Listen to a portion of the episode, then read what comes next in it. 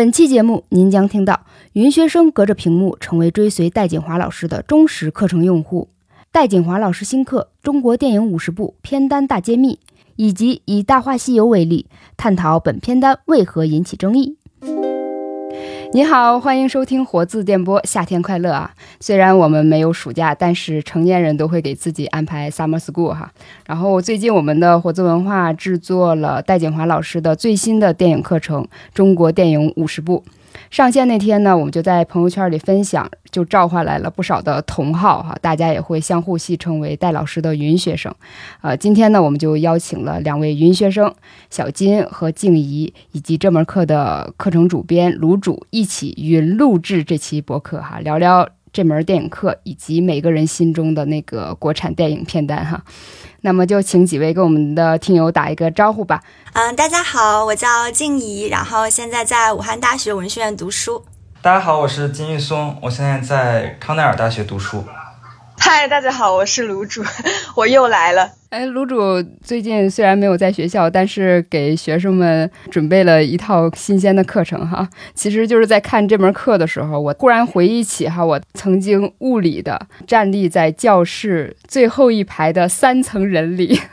就是旁听戴老师的那个中国电影文化史。我当时刚一听的时候，那是我第一次接触戴老师，我就觉得我真的没有办法直接从戴老师那种磅礴的表述中摘取关键词做笔记。但是我肯定还是因为课程的那个精彩和迷人，就是结结实实的入坑了哈。就是当我第一次打开中国电影五十部的这个课程的时候，我曾经还预设过，说是不是会看到那个曾经在课堂上听到的内容啊，比如说从那个左翼电影开始讲起啊，哈，讲讲十七年等等等等。但我非常开心，就是很惊喜的发现它并不是。而且这个片单就是首先让我就是再次折服，因为戴老师的几门课程里，什么五十二倍人生啊，然后女性主义电影课呀，到这次的中国电影五十部，首先在选片上就没有任何的重复。其次的哈，然后你们来说，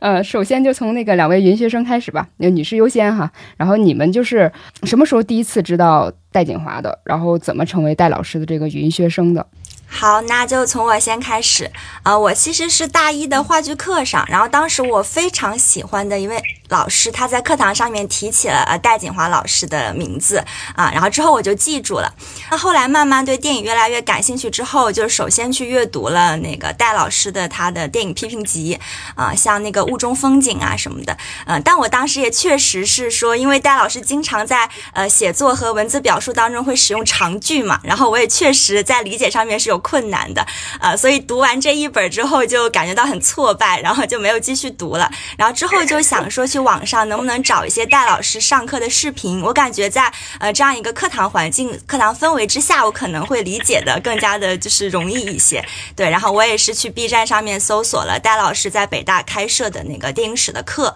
呃，然后之后呢，就是戴老师他入驻 B 站了嘛，嗯，他的两门课，一个是女性主义电影的那个性别与凝视，然后还有这次的中国。电影五十部啊，我都是立刻就是下单了，然后没有多做考虑，多做犹豫，对，然后感觉好像但是这样慢慢一步步成为戴老师的这个运学生。我要举报朱静怡那个，我们出了这个课之后，我就马上推给了朱静怡，就是出了咱们这个五十部电影，我就说戴老师又出新课了，他才知道，所以他不是第一时间下单，他比我要晚一点。我知道戴老师很早，但是我跟戴老师第一次就是。很折服于戴老师，或者就是第一次，我感觉到就是很认同戴老师，是我大四的时候，然后我当时在一个很特殊的一个时期，朱静怡可能也知道，就是我当时有一个很迷茫的时期，就是因为我是学法律出身的，但我大概在大四的时候，就我学了四年法律之后，发现我非常的不认同法律的逻辑，就是我会觉得很吊诡，他们的很多表达和很多的逻辑。所以我当时就很困顿，就是我不喜欢这些东西，但我又不知道自己该喜欢什么，或者自己该做什么。我差不多就在这个时候看到了戴老师的一篇，不是影评，就是我们五十二倍人生的一篇文稿，邮差的那个文稿。它里面有一段话，就当时一下子就打动我，然后我还把这段话找出来了。他说：“审判诗歌嘛，他说我们审判诗歌的时候，我们在审判诗歌，我们审判变革世界的梦想和冲动，我们。”忘记了，我们同时审判的是我们自己，同时审判的是我们的现实。同时拒绝的是我们的未来的可能性。今天整个世界都自觉不自觉地加入到一种想象自己能够分享和加盟胜利者、加盟强权者、加盟主流社会去审判那个特殊年代的这样的阵营当中，而马西莫特洛伊作为他的时代的成功者，却丝毫没有分享那个成功者阵营的逻辑。仍然饱含深情的、饱含勇气的、饱含真诚的，像故事中的马里奥一样，像故事中的聂鲁达一样，去穿过权力所制造的故障、制造的种种阻隔，深情的回望那个时代，同时为我们召唤那个时代，把那个时代带回到我们的银幕上。就是那段话真的当时非常的打动我，然后我当时在那个时候开始认识到。呃，法律也许是胜利者的背书，然后同时也是因为他另外一个讲座叫《历史的铰链》，就是二零一九年的那个《悲惨世界》，这也是他非常喜欢的一部电影。我也是因为这个讲座和那部电影，才开始认识到欧洲的难民问题。因为其实在国内这个问题其实离我们很远，而且我们的大众媒体很少报道。我当时在这个时候才开始觉得自己的无知。然后我也是因为这件事情，所以才决定在我学法律之后去学社会学，去学一些各种主义吧。然后希望能去对这个世界有更多的了解。我我首先没想到云学生也这么卷，就是谁第一时间下单还要拼一下。姑且言之哈，就一个老师可能对学生最大的影响就是改变了一个学生的一个。人生轨迹或一个行进的方向，隔着屏幕竟然就能做到这一点，我也不知道来听这期节目的人听过戴老师的课应该会有同感。大家就是所谓激情下单的那个时候，就没有认真的细读一下课程简介吗？就没有评估一下吗？你们有没有期待过说戴老师去讲中国电影？其实一直有期待嘛，因为我自己的一个观影偏好也会主要集中在国产电影这一块儿啊，因为我会觉得我对国产电影讲述的故事，它使用的语言，它塑造的人物会有一个比较。呃，更为真实的体感吧，因为我会觉得我们是有共通的或者共有的这样一个经历或者记忆的。嗯，包括我这次也看到了我们五十部电影嘛，然后我觉得很有意思的是，嗯，第一部是《三峡好人》，然后最后一部是《浊水漂流》啊，然后我在研上了研究生之后。唯二认真写过的两篇影评，一篇就是《三峡好人》，一篇就是《浊水漂流》，所以我觉得也是一个很神奇的巧合，或者说是一种很奇妙的呼应吧。对，所以一直都很期待。天哪，这件事情值得发一个朋友圈儿，太巧了。这个 taste，小金呢？我其实下单理由很简单，是因为我看到这个标题的时候，就是我看到他要讲中国电影史的时候，我非常的，一方面很惊喜，一方面很担心，是因为。电影史很容易就被划到了，就是很容易变成一个史，它很容易变成一个之前的一个很久远的片单。所以我打开片单的时候，最大的惊喜是我看到了很多一九年的电影和二零二一年的电影，而且更让我惊喜的是，这些电影大部分来自于或者有很相当一部分来自于 First 的影展，就是我非常非常的，因为戴老师是，我觉得他已经几乎是电影研究的。一定是领军人，而且几乎可以说是某个权威性的存在，所以他完全可以躺在自己很多很多年前的讲稿上面睡大觉。但是我觉得他依然在关注着近年的电影，尤其是在关注 First 电影展这样青年新一代电影人所创作的电影的时候，我觉得他依然在保持他的那个敏感和敏锐，以及他对于这个时代的感受力。然后我就觉得。天哪，那我一定要下单！我其实是为了这几部电影，就是为了我们可能一年之后会遇到的这些电影去下的这个单。当然，还有他的片单也很有戴老师的特色。你就是 get 到了我们这个课程的精髓。真是，我觉得那个卤煮好几天了，终于脸上绽放了这种发自心底的微笑。我感觉他是懂我们做这个课的一个一个初衷的。嗯，对，就是因为课程上线以来，就很多人就是对这个片单在评论里哈，就感觉有一部分怎么说，咱们的校友 这个云学生觉得这个片单跟他们想听的那个电影可能会有所偏差。比如说为什么没出现部分导演啊？比如说这个时间年代构成上为什么就是比较偏后边哈等等。然后呢，所以我们就很想请卢主来一一回答这些问题哈。刚才呃两位这个表达应该是给卢主很大的信心。对，我也先表达一下我对戴老师的爱吧。我本科和研究生都是研究的那个女性文学。当时有一个作家，你们不知道有没有听过，叫陈冉，就是九十年代一个女性写作的作家。然后当时参考的就是戴老师和孟月的那本《浮出历史地表》，所以那时候就读了他的很多书，相当于是我的女神。所以就是去年做他那个女性电影课的时候，我这内心非常的忐忑以及紧张，不知道如何面对他。今年稍微从容了一点。然后其实这个课的出来之后，那些评论都还算在意料之中。就是对于大部分人来讲，他们看到这个课题叫《中国电影五十部》，就会有一个。第一印象觉得这好像是一个，比如说戴锦华心目当中的 top 五十，或者说中国电影的 top 五十，但其实这个五十部跟 top 那个序列没有任何关系，然后它也不是一个，确实它不是一个百科全书式的中国什么电影纲论，然后五十部从古至今这么排，它不是这样的一个课程，它就是一个五十部电影，就很简单的一个一个初衷。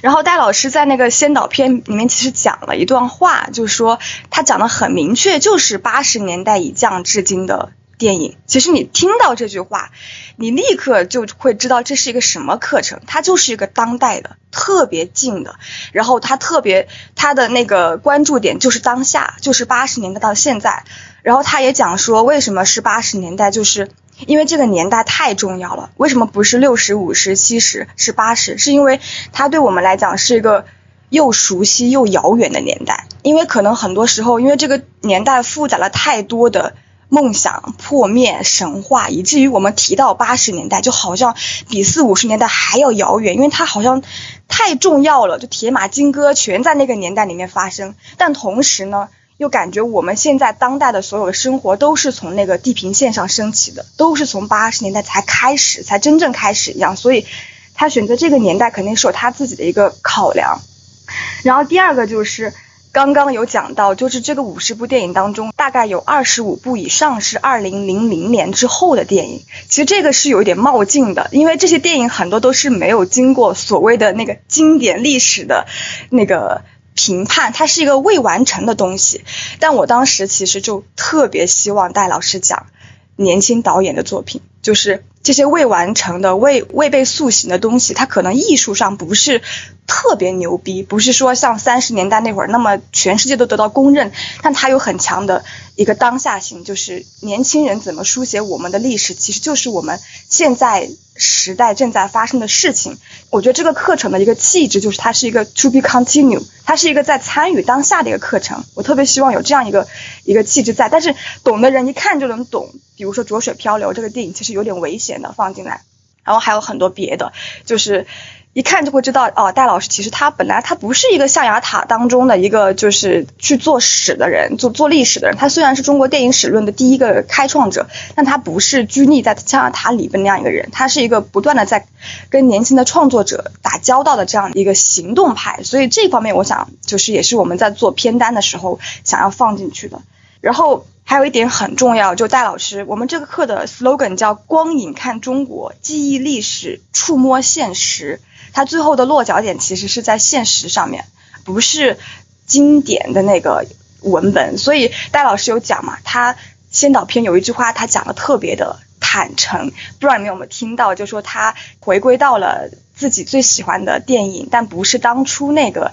那个电影了，已经是他经过了文化学，然后他先去了讲什么失败的 政治经济学转型之后的电影。所以他的电影课，我理解他不是一个。纯的文本精读课，它其实是一个电影文化课，但这些东西我不能在营销页上这么去条分缕析的跟大众用户去讲，但你就能你了解它，你就知道这个课程它其实是有很强的社会参与性的一个一个社会电影文化课，所以在这一次课的这个详情页上，如果你们可以去看，就点开在制作的时候女性课的那个老师简介和这一门课的老师简介，我特意加了一段话，就是。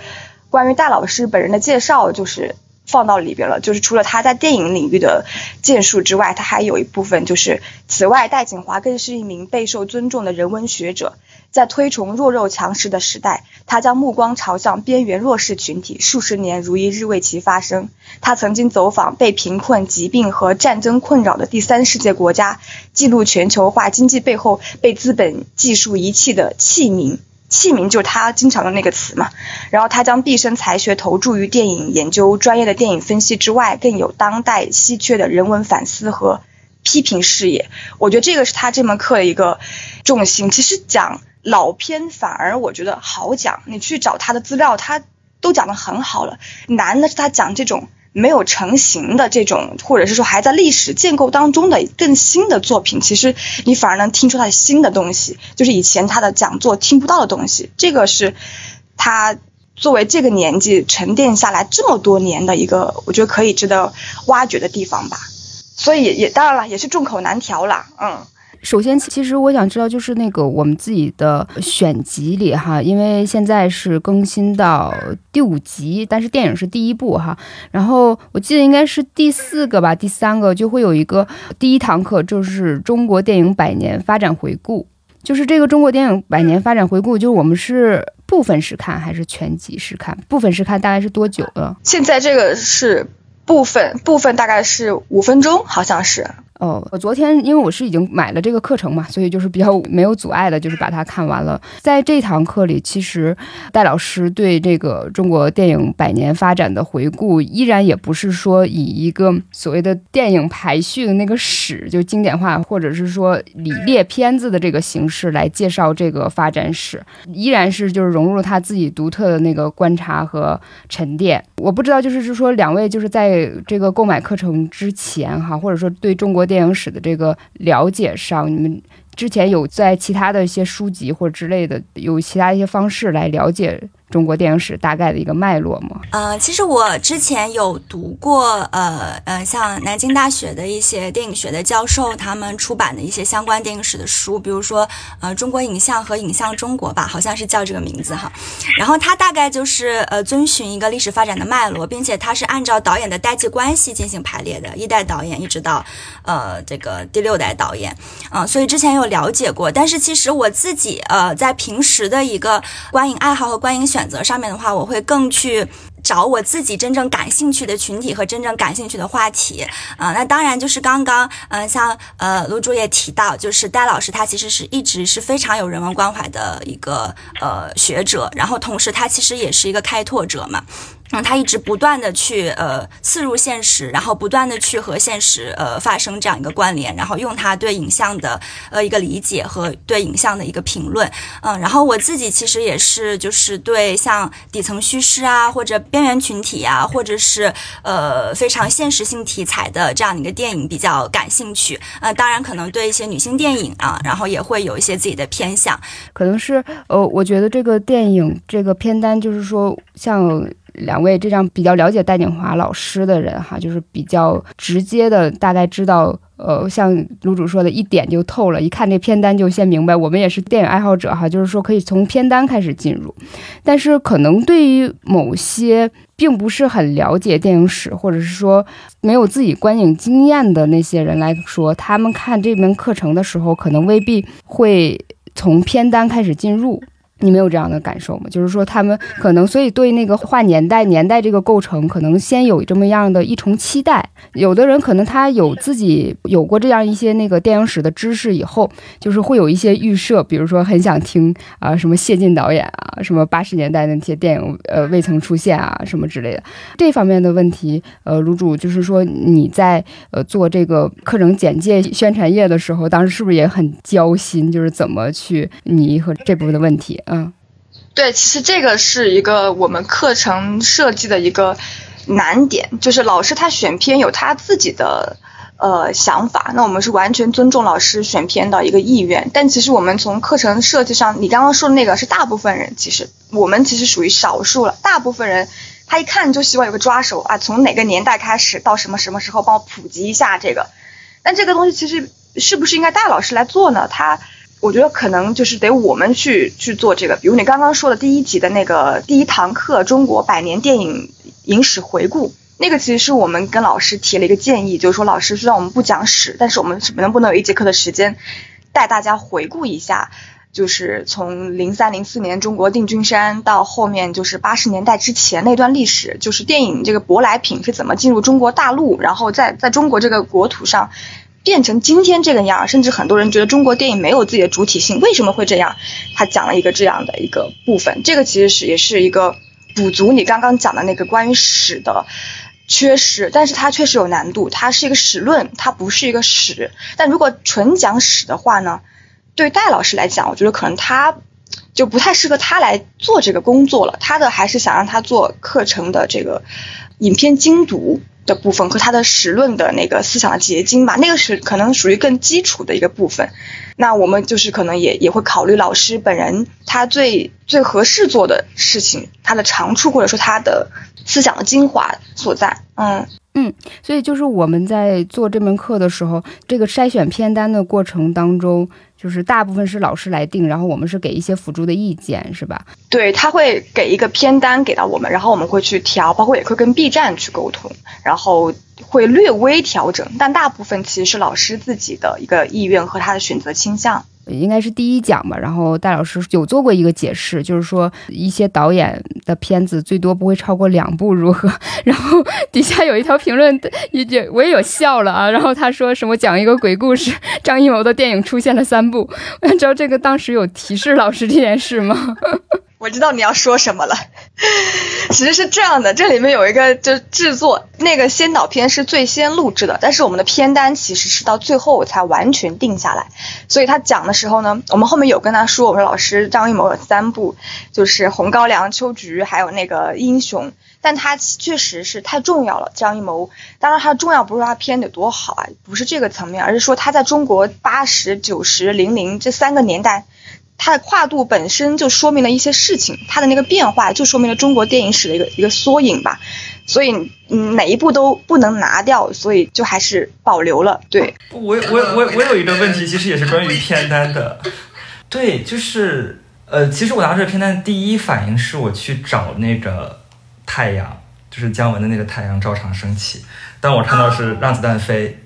所以当时就是老师有给这个片子吗？还是他是怎么被拿掉，还是怎样？他有考量，还是根本没有考虑这个问题？就是让子弹飞了。因为我大概能理解他为什么会讲让子弹飞，但我但但我不太理解他为什么会把太阳拿掉。对，一开始的时候就是让子弹飞，然后另外一部就是阳光灿烂的日子。他可能考虑的是不同年代当中就只能选一部。当然，如果他说了，如果姜文要讲，可以讲一年，但是那个就是还是囿于片单这个体量，他自己应该做了一个取舍。我想知道当时做取舍有哪些被舍掉的吗？就完全就没有被拿上来的导演。其实有些平台会考虑，比如说就是如果特别跟文革特别近的哈这种。政治上的平台是很敏感的，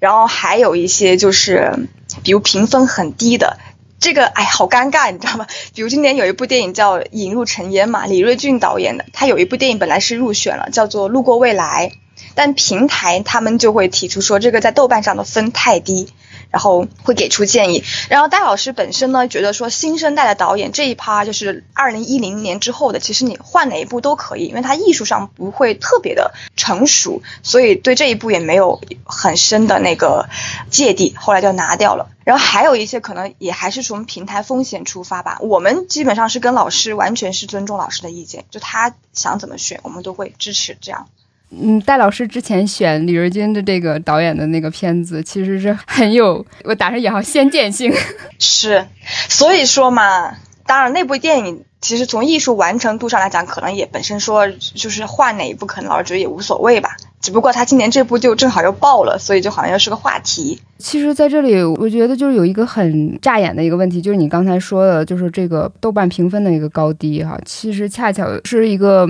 这个片单让人感觉我没有办法。拿来，呃，像刚才一二三几个问题来问你的那种感觉，就是我们可以一起去回问一下自己，叩问一下自己哈，就是为什么评论里经常有会说这个片单里没有评论人本人喜欢的电影，比如说为什么这样的电影叩问了现实，或者是说可能不被大家理解的一些部分，然后被打了一些低分。呃，我们知道电影就是从开始肯定是就是大众艺术这种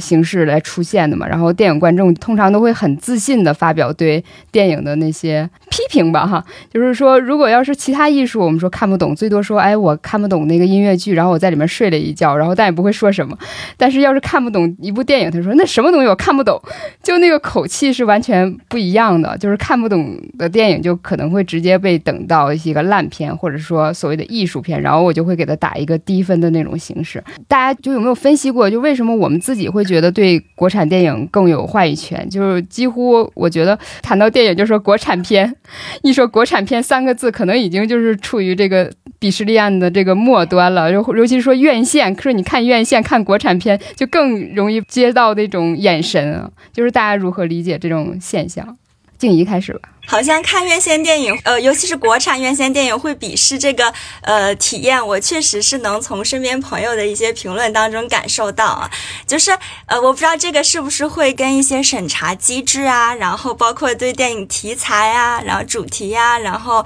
呃一些时代背景、文化背景的限制，可能确实是有关系，所以导致有一些院线电影它在上映的时候确实会出现一个呃同质化的现象啊，那其实是会影响到影片的品质的，那大家。对，呃，院线电影会有一些呃负面评价，我某某种程度上我是可以理解的啊。然后另一方面，我可能也觉得是因为像呃中国电影它确实。起步会稍微晚一点嘛，啊，像火车进站，嗯，就那个法国的那个卢米埃尔的火车进站就已经拍出来了，但是我们可能是延后十年，我们的第一部电影才出来，然后在很长一段时间，可能是无论是技术手段上面，还是我们的那个呃题材啊，题材可能会表现出呃意识形态化或者政治化，嗯，可能在某种程度上，嗯，它确实是会存在一个差距，那我觉得这个差距慢慢。它就会造成一个评价鄙视链的传统，就是可能以前的那个所谓外国电影和中国电影的那个差距呃的那个记忆，可能会一直延续到今天，所以我们会觉得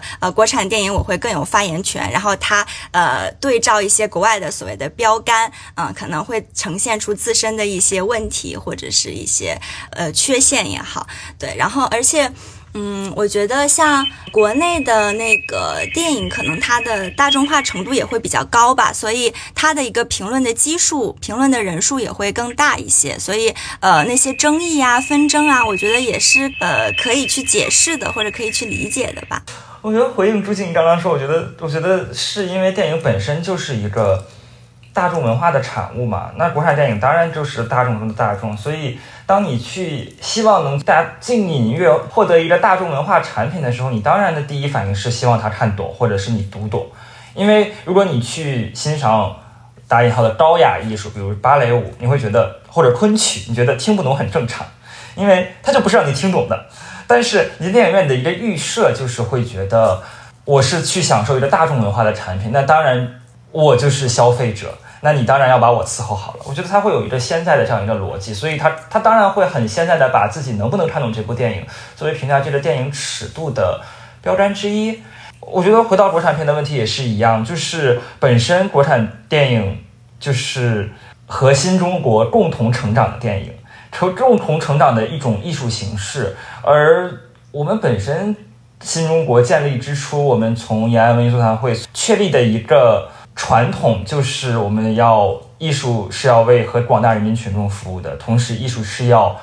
有一定程度的宣传功能的，而这两件事情都很显然的在国产电影里面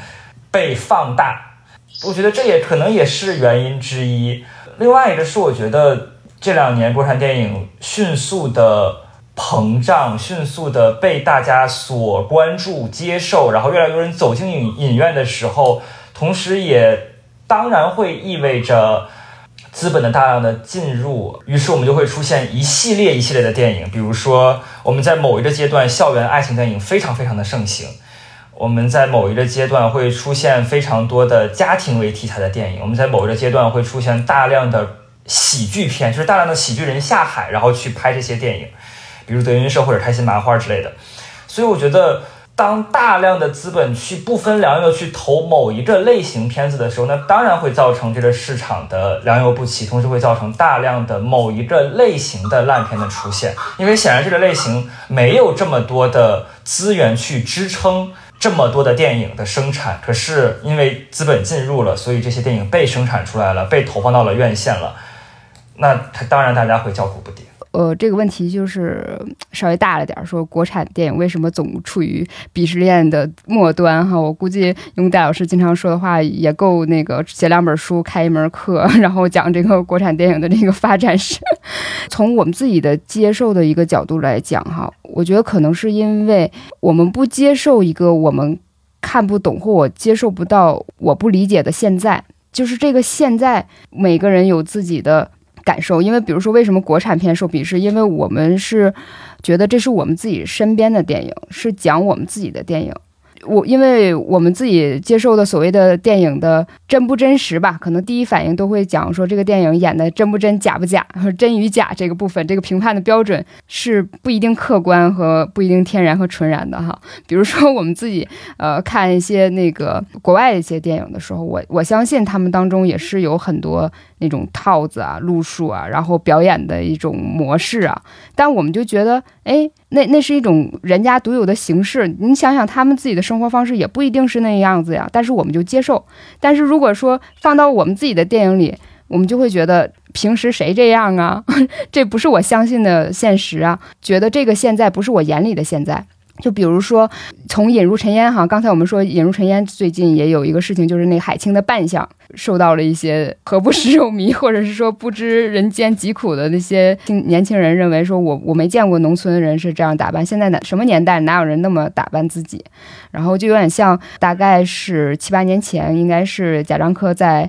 呃国外一个电影节上，然后有一个中国留学生提问说，你为什么总拍这个负面的？这种阴暗的情况，所以这就有一个悖论，好像是说审查制度这方面说我不允许揭露黑暗，但是我们这些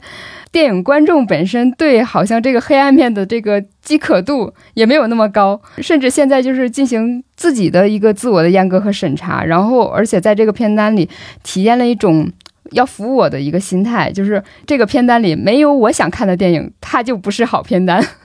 所以我知道这方面可能这样的感受，呃，可能最近课程刚上线，卤主应该也会有一些无力去对话的那种感觉吧？可以在这里有，就是可以说说你的想法。对，我觉得是不是有有两方面的原因？一个是微观上，就你刚刚说的那个，它有个心理学上的一个，就是人对于跟自己更近的那个东西，他反而就是觉得自己更有发言权，但他同时又是。特别难总结的，但对于远的事物呢，就它就是一个印象，就很容易一两句就给它就是概括了。比如说戴老师那个女性课的电影那个片单，就没有人诟病那个片单，因为大家都不了解不知道，所以就都觉得挺好挺好都挺好，哇很厉害。一到国产片不行这不行那不行，因为它就太近了，所以每个人都觉得自己可以有自己心目中关于你刚刚说的现实的那个和他自己觉得好或不好。但老师选电影呢，包括选了好多，他有很多商业片嘛，《大话西游》啊，然后还有就是黄呃黄飞鸿之类的，他并不是按照一个就是艺术完全按照艺术上要特别牛逼，它其实是个文化样本的，有样有样本研究价值的一个样本来入选的。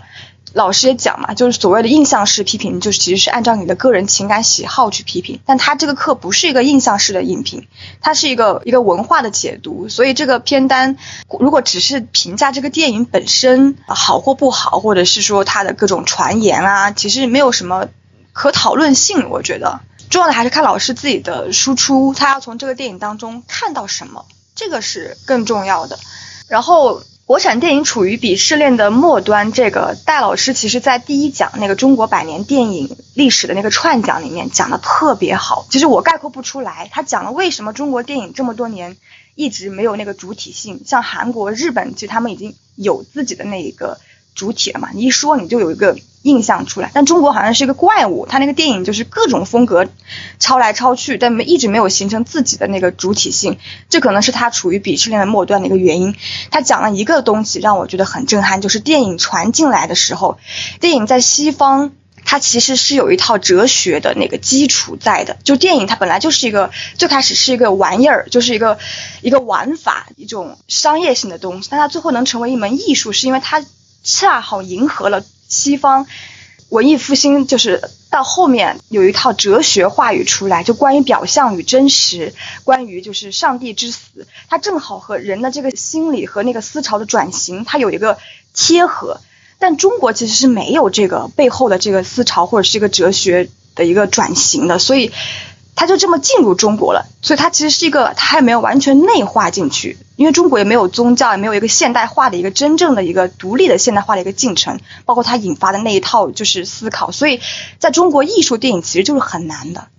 就是很难的。所以我一直区隔，就是想说，电影作为艺术和电影作为商品是两回事情。其实如果把这个想开了就好了，就它你把它当商业片看就是商业片看，当艺术片看就是艺术片看。我真的建议大家把那个第一集第一讲。反复听几遍，因为我听做脚本的时候，我听了好多遍才明白为什么在西方那个电影它是一个内化的东西，它是一个文化艺术商业，它融到一起去了，它背后有一套那个伴随西方经济现代化转型的一个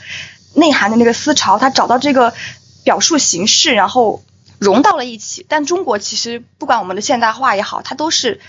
跟在别人后面嘛，所以电影它其实进来的也是一个。被动的，他所总觉得很隔，他表达现实的时候总觉得找不到自己的语言，其实就是还是他根源。我只看了一遍啊，所以说一下看一遍的人的那个想法。他讲那个中国电影百年的时候，就是我们第一次电影高峰出现在三十年代嘛，二十世纪三十年代。但是那个时候恰巧是因为什么？就是说关于电影的这个商业属性和艺术属性的这个问题上，我觉得。电影确确实实发展任何，它是需要钱的。就那个时候，我们是积贫积弱的一个情况哈。然后那个时候做电影的那些人，他们第一次可以说我们自己能呃生产自己的电影，然后在院线上占有一席之地的时候，恰恰是因为一战时期，就是欧洲国家无暇顾及的时候。也知道，就是在二战时期的时候，有好多那个菲林这胶片都拿去做弹药了嘛。然后那个时候，呃，我我们才得以说自己去生产制作电影。然后虽然是在二七年的时候，呃，世界电影上已经开始有有声电影了，但是因为我们影院没有办法就是更新这样的设备，所以我们还是得在那个变着心思的、变着花样的去做这个呃默片。但是因为大家的这个聪明才智哈，然后自己做的那些调度的方式啊，然后自己审美的那个美学融入到其中，我们生产出了那个三十年代那些非常经典的就是在世界范围内也被认可到的那些经典的电影哈。包括到后来，像贾樟柯他们有的时候也会提到一点，就是说他们很怀念煤老板那个时代。就是只给你钱，但是资本不会裹挟你去拍什么。呃，一些评论会说：“哎呀，那个资本是个坏东西。”就是这个有了资本，我们的这电影不见好。其实不是这样的，我们是需要这个资本进入，但是我们要同样给艺术家这个空间。嗯，我昨天其实想到一点哈，就是说大家对这个片单就是有所这个争论，其实是一种好事，恰恰证明大家需要这门课程。因为就是你觉得的，我经历过，我知道的国产电影，这是一种有限的经验。你所谓的你知道和你经历过，你参照的那些社会观念啊，或者是说你参照的那些你已知的呃艺术的观念，有可能是一种不自觉的被一些价值和信念体系所构建出来的。我相信在这门课当中，戴老师一定会解释，就是这些。惯例背后是什么样的问题？我其实是很期待这一重的内容在里头。刚才我们也提到，这里面有很多商业片，哈，就是大家众口难调嘛。有的时候觉得评分低的这个文艺片，呃，不不可以，然后评分很高啊。其实那个《大话西游》，我就觉得很奇怪，就是因为豆瓣评分也都是那个九点零、九点二，然后大家也一定程度上承认了它那个经典的这个。呃，位置哈，但是我刚开始看那个评论的时候，我都惊呆了，就是怎么有有这么多说那个《西游记》方面的事情，然后我才仔细去看啊，原来是因为有《大话西游》，就是他为什么会引起这个争议？虽然我们课程还远远没有说到这个更新这个影片的这个呃位置上哈，大家对这个怎么评价这部电影会引起这样的一个争议？嗯，其实我《大话西游》也只看过一遍，然后甚至说很多印象已经不是很深刻了。我是觉得《大话西游》它可能是属于我个人一个比较特殊的电影记忆，然后我可能也会对它附着上一种比较私人化的情感。那当然，这种情感它可能确实是会被塑造出来的，呃，因为像呃这种“爱你一万年”这样的台词，它会在一些综艺节目上面被反复的演绎，然后还有一些这个像什么紫霞眨眼的镜头啊，它作为一个经典的场景，然后也会被反复的提及。所以我感觉就是很多外部的资讯，它在有意的加深我对这部电影的印象。那可能我在心目中无意识的也会把它呃经典化吧。然后当然可能也会有我对周星驰嗯他的这种。啊，喜剧表演的一个偏好啊，所以可能我对他会有一些私人的情感，但是就我个人而言，我不会说它是我非常喜欢的电影，或者说我会向周边的人推荐的电影，因为我觉得，呃呃，可能是很主观的角度上来讲哈，我会觉得电影无论是拍摄的一个手法，还有它呃情节的一个构成，可能是有一些比较跳脱或者比较呃仓促的这个成分在啊，所以其实我不知道大家呃是怎么去。去看待那个《大话西游》在自己心目中的地位的，但是我觉得我是双方都可以理解的，就是一方面它在一些人心目中是经典，那另一方面，如果呃一些人从一些镜头语言啊、视听语言去分析的话，可能也确实会发现它并不是符合一个所谓伟大的电影艺术或者是一个非常非常优秀的那样一个电影艺术的呃一个评价标准吧。我会觉得，就是《大话西游》从它在一开始很爆火，就从在在他那个年代很爆火，甚至被大家所认同，到现在大家开始不认同了。我觉得恰恰是大家没有办法认同那句最经典的表述，就是“我爱你一万年”，就是大家没有办法认同这样一种承诺式的爱情。我们没有办法体，我们就是我们觉得爱情已经不再是一种承诺，或者我们已经不再去追求，甚至奢望一份。一万年的感情，我们追求的就是一晚上的感情，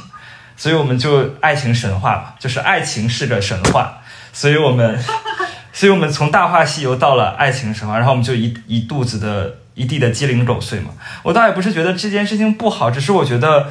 我觉得这恰恰体现的是那个代际之间的差异，虽然是很近的代际之间的差异，可我们依然没有办法去。去共享那个代际之间的认同和感动，我觉得这才是我当时觉得很，所以我也很惊讶的发现，在评论区，大家居然目光集中在了《大话西游》，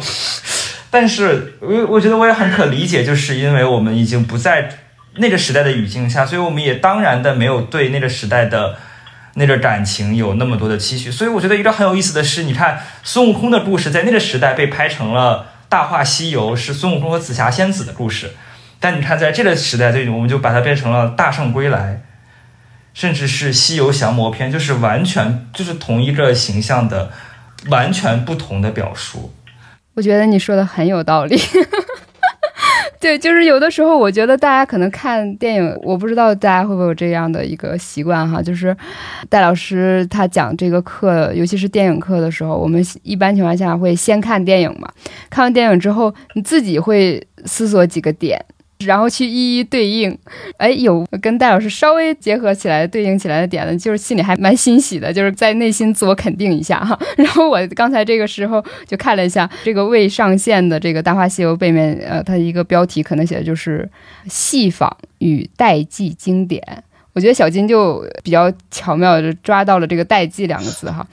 呃，对，因因为咱咱们中间是有一个有一个年龄差的，小金就是世纪末钟声响起之前刚咕咕坠地 是吧？那个电影就应该火了那个年纪呃年代，应该跟你你那时候还嗷嗷待哺，对。但是我我觉得我那个时候还是有一点印象，因为我们当时那个电视的那个广告里。我忘了是康师傅还是什么之类的一个茶水广告，就是周星驰在说那句说如果有这个期限，那就是一万年，然后还做这样的一个广告。我也知道他应该是这个电影刚上映的时候，在院线也是遭到冷遇的。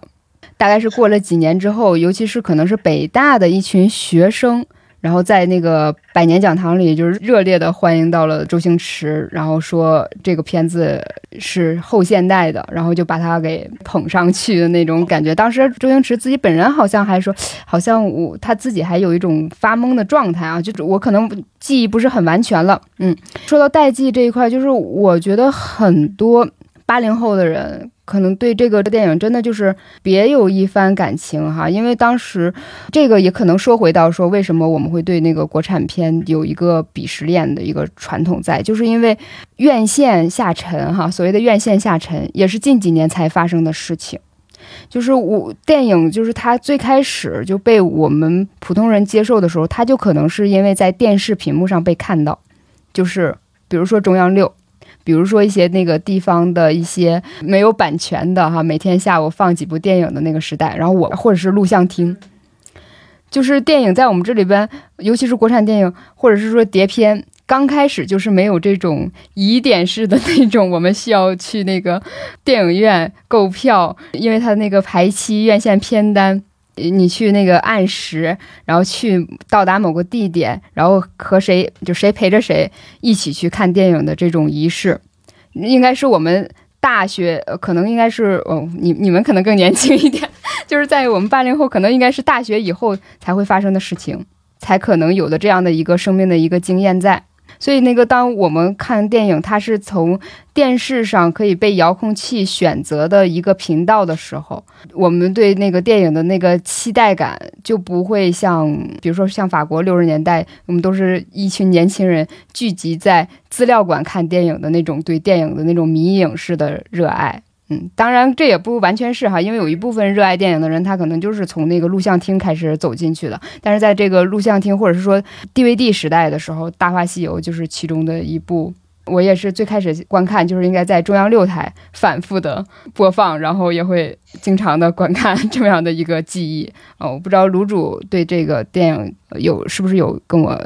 比较接近的这个记忆呢？我看到好多评价说什么竟然有《大话西游》，我不不看了，或者是说我很吃惊哎，我觉得怎么会有人这么不喜欢《大话西游》吗？我完全对这个挺意外的。我觉得大老师选这个完全是意料之中，因为如果你把这个课程表拆开啊，你按地域来分的话，你把台湾和香港拉出去，然后分开看。香港它几类就是必选的，一个就是枪战嘛，就吴宇森的那个，那是一挂；一个就是新武侠黄飞鸿，一个就是无厘头啊。这三个你要讲香港电影的话，肯定是要讲到这三脉的。然后我对我个人情感来讲，我觉得周星驰的电影我还挺喜欢的，所以我为什么大家会讨厌《大话西游》，我挺奇怪的，因为。反正我我跟小雪应该同一年的，我是八九年的。我觉得之前看了好多沉重的电影，然后突然来了周星驰，在我的童年和青春生涯当中，我感觉简直就是一个，就世界就变轻了，就是进入另外一个新的，可能就是你们所说的那个代际吧，就是八十年代那个人沉重的那一个东西好像就卸下去了，然后那会儿好像正好也是香港回归，对吧？前后的那个时候，就它好像就是一个时代的。脚步走来的感觉，所以他的那一系列就很快，我一看到就会唤醒我对于那个时期的记忆，包括他同时又有一些深情的那个回音在里面，就是好像那是爱情的一个一曲一个时代的挽歌吧。现在可能人们不那么去看待爱情了，所以我看到那个留言，我我个人其实不太能理解为什么不喜欢《大话西游》。起码也不能说讨厌吧？为啥会讨厌他呢？还是说艺术成就上好像也不能说很差，是不是？这是我个人私私下的感觉。前一阵儿好像是那个周星驰六十周岁生日啊，我在他生日的时候又重看了他的一些电影，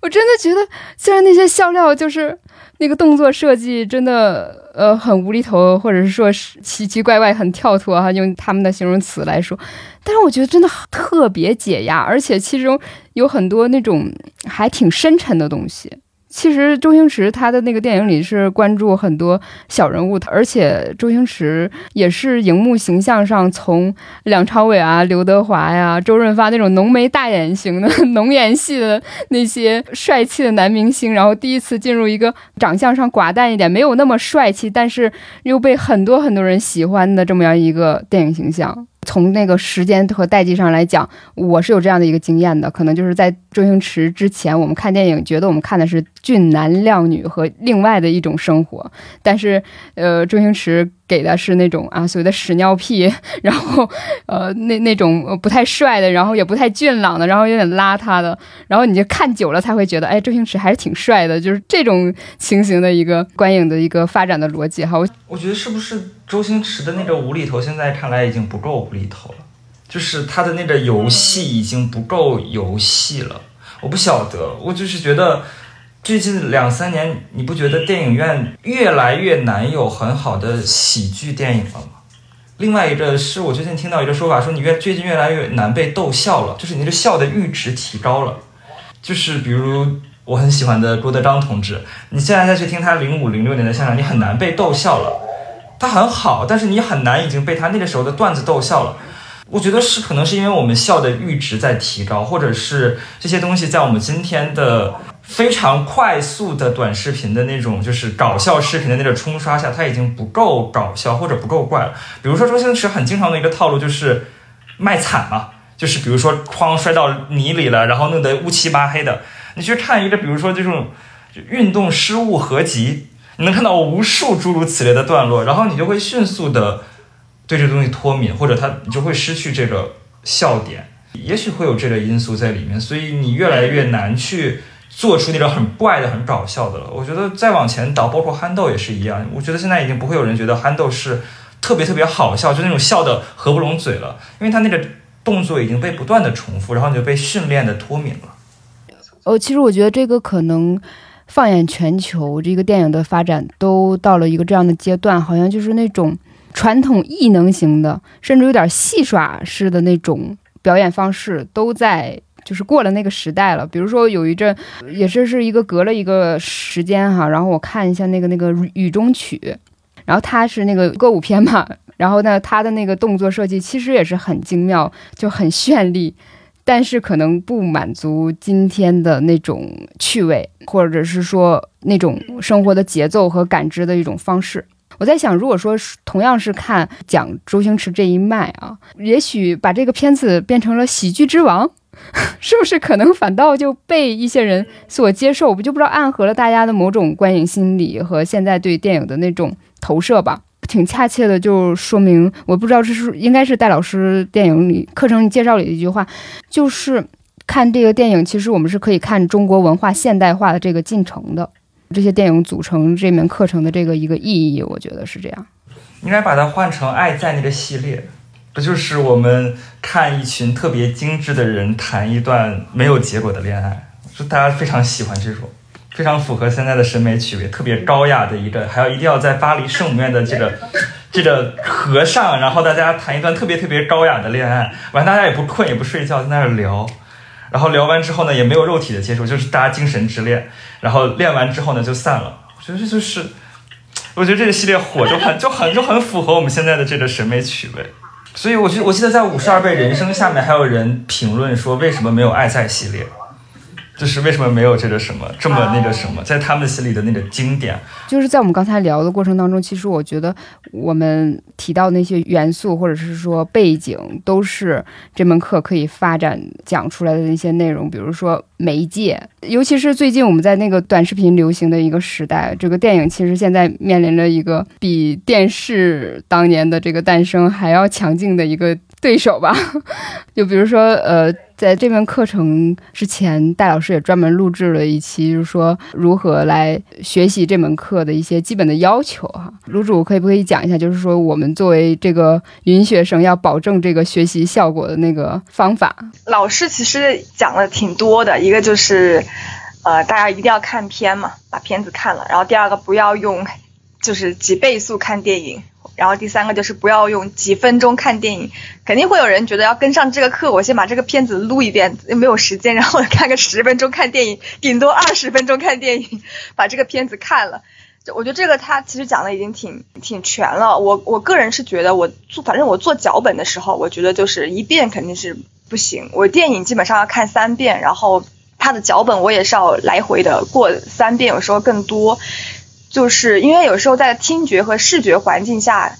就是还是会有一些信息会漏掉。然后另外一个就是他这个课呢时长有限制，就是半小时。其实戴老师上课的时候他讲的，在北大肯定是一个小时、两个小时，或者给研究生讲是三个小时，所以他很多时候直接给结论，他没有那个推导的过程。然后那个结论你。乍一听好像就也就那么回事儿，但他是因为省略了那个推导的过程，其实你就有没有了那个思考的那个那个延宕，就是那个过程你没有了，所以只能靠你多听几遍，然后多琢磨，然后再去看那个电影。其实它也可以成为一个拉片，反正我是把它有时候当拉片的，就是看完之后又看电影，然后看完电影又看脚本，反复的拉之后，然后就发现其实挺累的。不过好处是因为这是视频课嘛，所以你可以反复的就是听。自己的时间可以把握，这个还是多花时间是没有捷径可走的一个。在现在这个时代，大家都要讲捷径，其实反而其实是没有捷径的。那另外两位同学，你们在学习戴老师电影课的时候，有读到的一些方法，就是更好的理解戴老师的课程吗？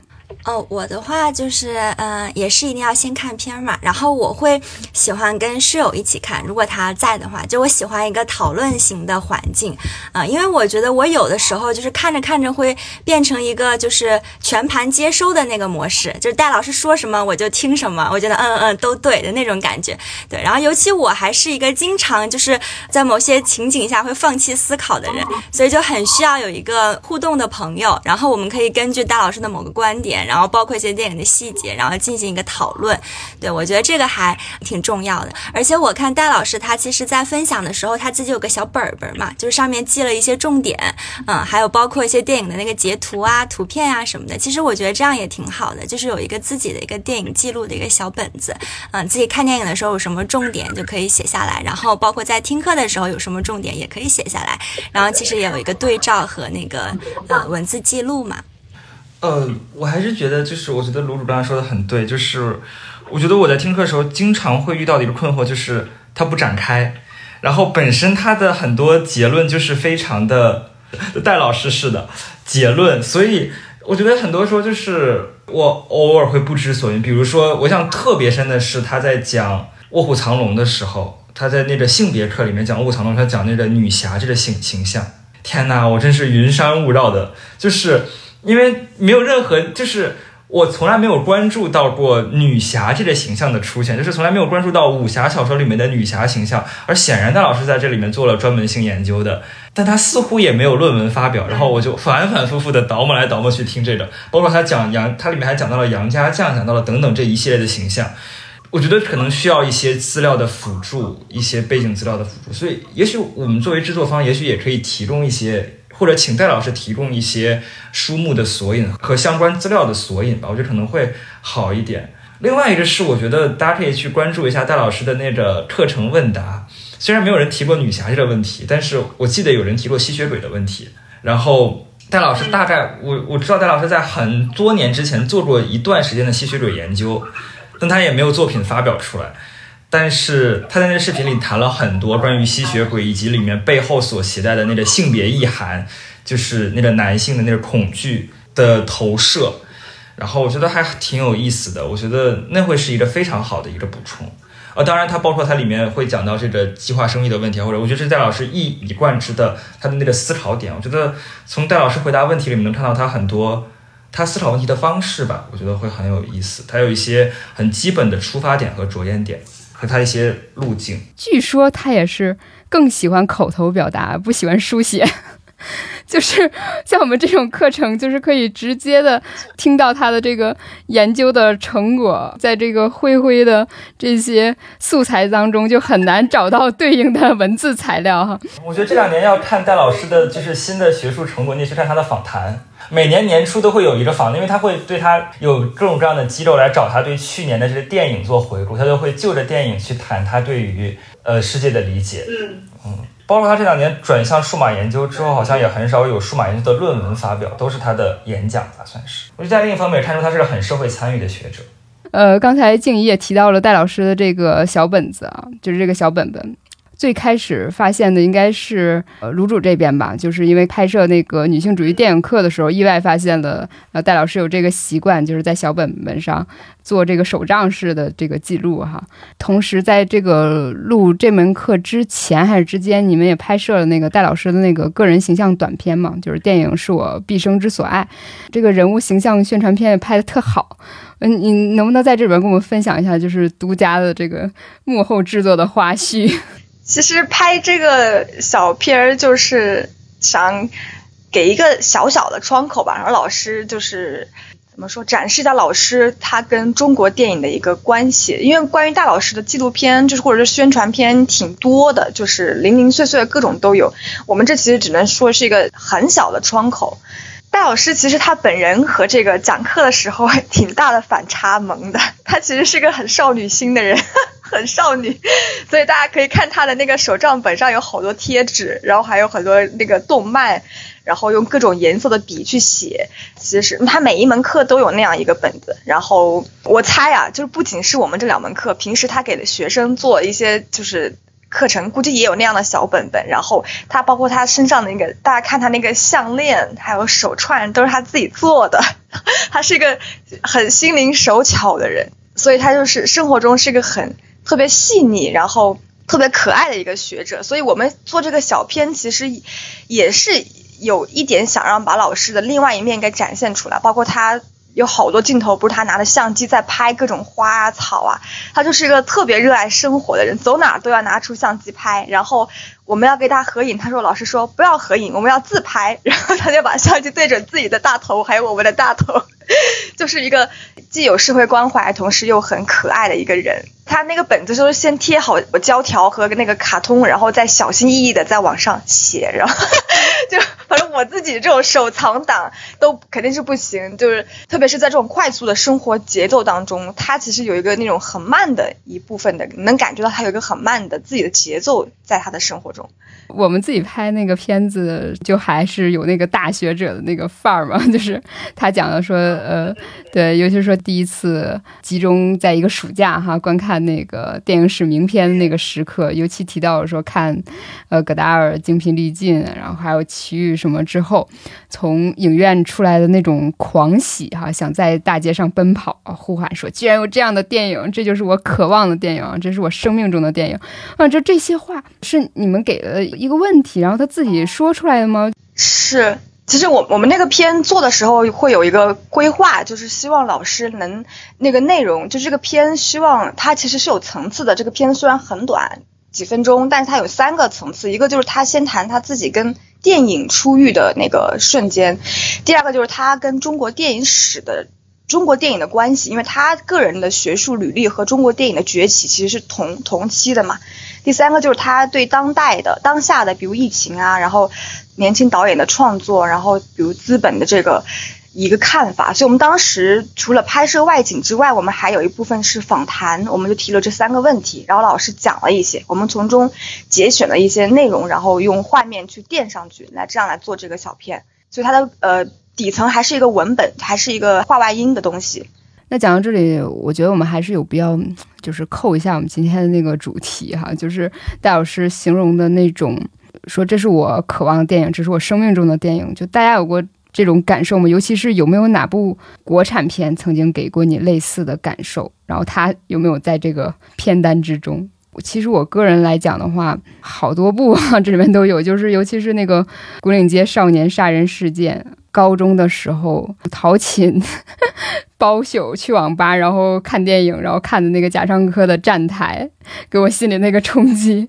呃，然后好多好多电影都是我那个时候就是在网吧看的。近两年给我比较大冲击，就是那个背对啊，脸对脸，背背靠背，我觉得是可以跟今日之现实。可以找到那个脉络，你又觉得很熟悉，你又觉得这个片子很厉害，你又你又跳出来去观察，就很推荐大家去看一下。我应该也是贾樟柯的电影多一些，因为嗯，好像嗯电影算入门之后吧，啊，就是受贾樟柯的那个影响很大，从小五，然后包括有站台，还有 呃我很喜欢的呃三峡好人，对，因为他经常会讲，就是在那种呃很飞速变化的这样一个时代浪潮下，就是被遗留下来的那群人嘛，嗯，虽然可能就是嗯我跟影片当中的那个个体他没有一个类似的相似的一个生命经验，但是会觉得那种状态就是孤独啊游离。呀，或者说是一个呃困顿的那种感觉，好像某种程度上是有共鸣的，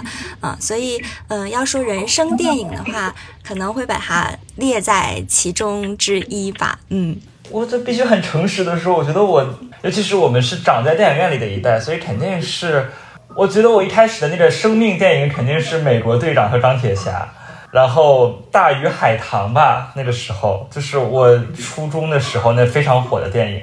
然后我印象特别深，我当时就是路边野餐，在那电影院一进去，然后左边是大鱼海棠，右边是一个巨大的路边野餐的那个海报，因为那个海报太好看，我印象特别特别的深。然后我就义无反顾的走进隔壁的那个大鱼海棠的厅，然后告别那个路边野餐。但我后来开始真正开始。用戴老师话说，学习看电影之后，我第一部很打动我的国产片是，也在这个片单里是天水围的《日与夜》，我太喜欢那个电影了，就是我很喜欢许鞍华导演看世界的那个那样的温柔的态度，然后他们他是那样的爱这些人，我觉得这太真的是他在爱这些人的那个表达，是我觉得非常难得的，就是我觉得。国产电影里大概不太缺乏反叛的电影，可是这样真的去用自己的，尤其是对于许鞍华导演来说，更是这样用自己的生命去爱这些身边人的电影，我觉得还蛮少的，也是非常可贵。所以当时特别特别的打动我，我觉得那是我一直在找的一种态度，一种电影人的态度。然后最近很打动我的一部国产电影，当然是《三峡好人》。而且我觉得我遭遇《三峡好人》的时时刻很独特，是因为我是在康奈尔的电影院看到的《三峡好人》，所以是在一群外国人中间看自己国家的历史，而且当时刚好是在今年的四月份，你也知道上海的疫情，然后你就会觉得那个巨大的权力装置好像从来没有离我们远去。你有这个在国外留学的经历哈，你在跟一些朋友交流的时候，如果。他们问你说中国有什么好看的电影或者什么导演？你之前是如何对话呢？会说王家卫吧，他是个辨识度好高的导演。就是我们放王家卫的那个《花样年华》的时候，我们的电影院难得的满坑满谷的人，就是来看王家卫。一个法国的一个电影学者，然后有人问他问题，说你你对中国国产电影有什么评价？他说：“不好意思，我没怎么看过。然后，但是我看过贾樟柯，我很喜欢贾樟柯。呃，确实是贾导在这个国际化事业是很有号召力啊。我感觉国产让我想奔，我应该是没有碰到过想象街奔跑呼喊的电影哎。但是我其实我也刚我想说，就是天水围那个，我我容易被这种特别细的电影打动。但是我看完之后，我并不想奔跑，我想一个人待着，就是让我静静的。”因为它这个是一个闷机，就是闷闷在心里，然后慢慢的就是把你给吞噬，就是像一个种子一样。就是我其实挺难理解，像街上奔跑呼喊的，其实我没有过这样的时刻，就是特别外放的。包括我我最喜欢的应该是国外的，就是费里尼的我微信头像的那个大陆。就是大陆那个女主角，她同样也是很很重的一个，就是我奔跑不起来，因为我看之后，我还你想想沉淀沉淀，就是在心底的那种神性，就是那个人他的那种，其实形式上会打动我，比如像嗯类似于王家卫啊，或者是很漂亮的电影，其实不太会让我觉得很很受冲击，反而就是那种情感很细腻的，包括杨德昌的那个一一。也会让我很久很久都出不来，就在那个里面，好有意思。我觉得我们今天的那个观影经验都很类似。呃，我刚才提到那个几个片子，可能是我印象里比较深的。但是说真的有奔跑那个感觉，我唯一有一次从资料馆出来以后想跳舞 那种心情，就是也是费里尼的片子，是他早期的叫《浪荡儿》。因为那浪荡儿他讲的就是是那个一群小镇青年嘛，然后那个他们可能那个状态，嗯，是有一点那个怎么说，追逐一种远方，可以这样理解。然后那部电影从资料馆出来的时候，让我有一种就是呃想跟很多人在一起，然后放歌的那种心情。但大多数电影就像女主讲的，就是你反倒想一个人闷闷的，然后从那个故事里呃走出来哈。其实我们今天。讲了好多呃关于片单，然后甚至是质询这个片单的这个问题。但是，就像这些评论里，除了说片单以外，还让我很心疼，就是一部分朋友同学他在说呃价格方面的问题哈。我也知道现在是一个可能呃有一点难的时刻，然后有一条很感动，说如果这个月发奖金啊，我我就我就买这个课。我我觉得如果反过来看这个片单列出来。其实，于公共空间来说的话，就是大家能看到的这个内容来看的话，其实就已经是一个福利了。就是你可以未必先去听这些这些课，但是你可以通过这五十部电影哈，你按照按片所记，你把这五十部电影自己都找来看一看。也许你还未必去听戴老师怎么样讲，但是你至少也跟着这个片单拓宽了你自己的一个生命的体验。呃，非常感谢今天几位的参与啊，然后我们今天聊很多，希望大家一起听课愉快哈。像我最开始 看小金买了之后，还在朋友圈里发说自己买这个课，我还在底下评论说要要求要你的那个课堂报告，然后希望这个课程结束之后，我们还可以。把这个自己之前鲜艳式的一些想象，跟那个戴老师所讲的内容做一个结合，然后我相信，呃，我们一定会收获更多。嗯，谢谢大家，拜拜，拜，谢谢，拜拜。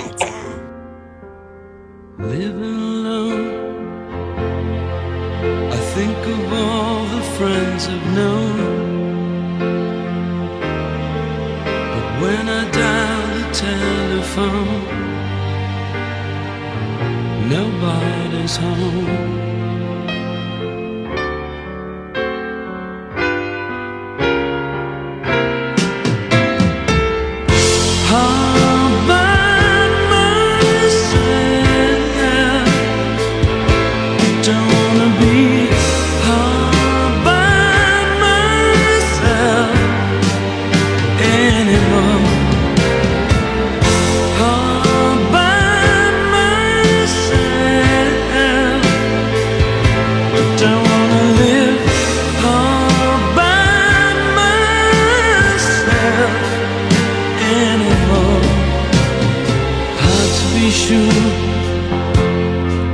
Sometimes I feel so insecure. And love so distant and obscure